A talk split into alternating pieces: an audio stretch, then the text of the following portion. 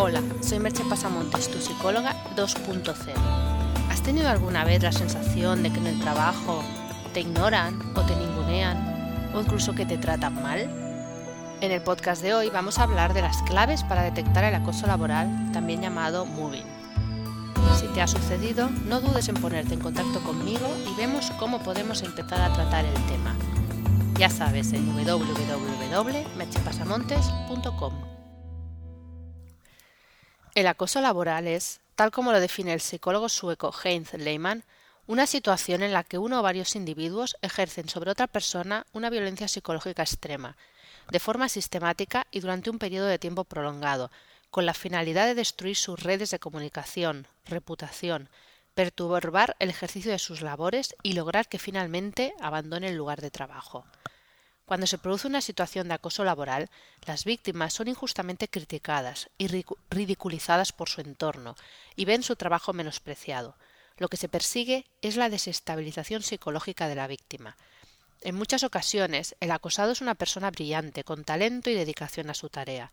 El acosador es en muchas ocasiones también un trabajador mediocre, que se siente amenazado o inseguro y lo paga acosando a la víctima. Es también muy frecuente que el acosador sea el jefe directo. Es difícil dar una cifra de prevalencia de este problema, aunque se calcula que entre un 10 y un 15% de los trabajadores en España lo sufren. Es presumible que con la crisis hayan disminuido las denuncias debido al miedo a perder el trabajo. Ten en cuenta que es un problema grave y que en el Código Penal español está tipificado como delito. Uno de los principales problemas es que es muy habitual que la víctima no detecte que está sufriendo un acoso hasta que éste no está muy avanzado. Suele ser un comportamiento que empieza con una o dos conductas de menor impacto y se va extendiendo a más conductas y más graves con el tiempo. El aumento paulatino puede hacer que a la víctima le pase más inadvertido. Además, se suele empezar por actitudes disimuladas, que van minando la autoestima de la víctima de modo que cuando llegan las conductas más evidentes, la persona ya no tiene claro si está sufriendo un acoso o es culpable de algún modo de lo que le sucede. Las situaciones clave que, te han de hacer sospechar que estás sufriendo un acoso laboral son las siguientes. Te asignan trabajos sin valor. Te asignan trabajos por debajo de tu nivel o categoría profesional.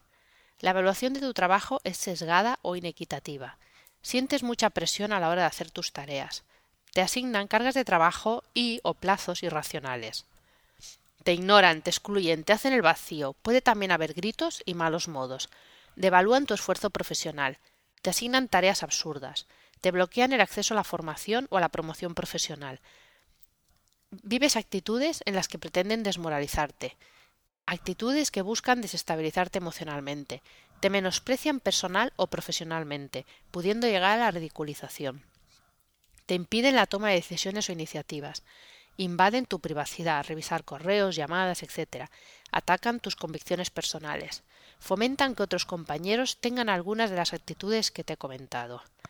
No me atrevo a decirte cuántas de estas claves han de cumplir para considerarlo acoso o moving. Creo que, por ejemplo, con el menosprecio bastaría para considerarlo como tal. Y en otras, como la presión, podría ser debidas a un periodo puntual o a una vivencia personal de ello. Pero en cualquier caso, si se da más de una, debe sospechar que existe un acoso laboral y ante la duda consulta. Si ves que hay un acoso, pide ayuda profesional a la mayor brevedad posible. El impacto sobre nuestra mente y nuestras emociones de una situación de acoso laboral es más grave de lo que podemos creer, por lo que cuanto antes intervenga mejor. Ningún trabajo vale el precio de perder tu salud mental y física. Te dejo con dos preguntas. ¿Has sufrido moving alguna vez? ¿Conoces a alguien que lo haya sufrido o lo sufra actualmente? Puedes encontrar más información de lo hablado en el podcast y de mis servicios profesionales en www.merchepasamontes.com. Hasta aquí el podcast de hoy. Nos escuchamos en el próximo podcast. Bye bye.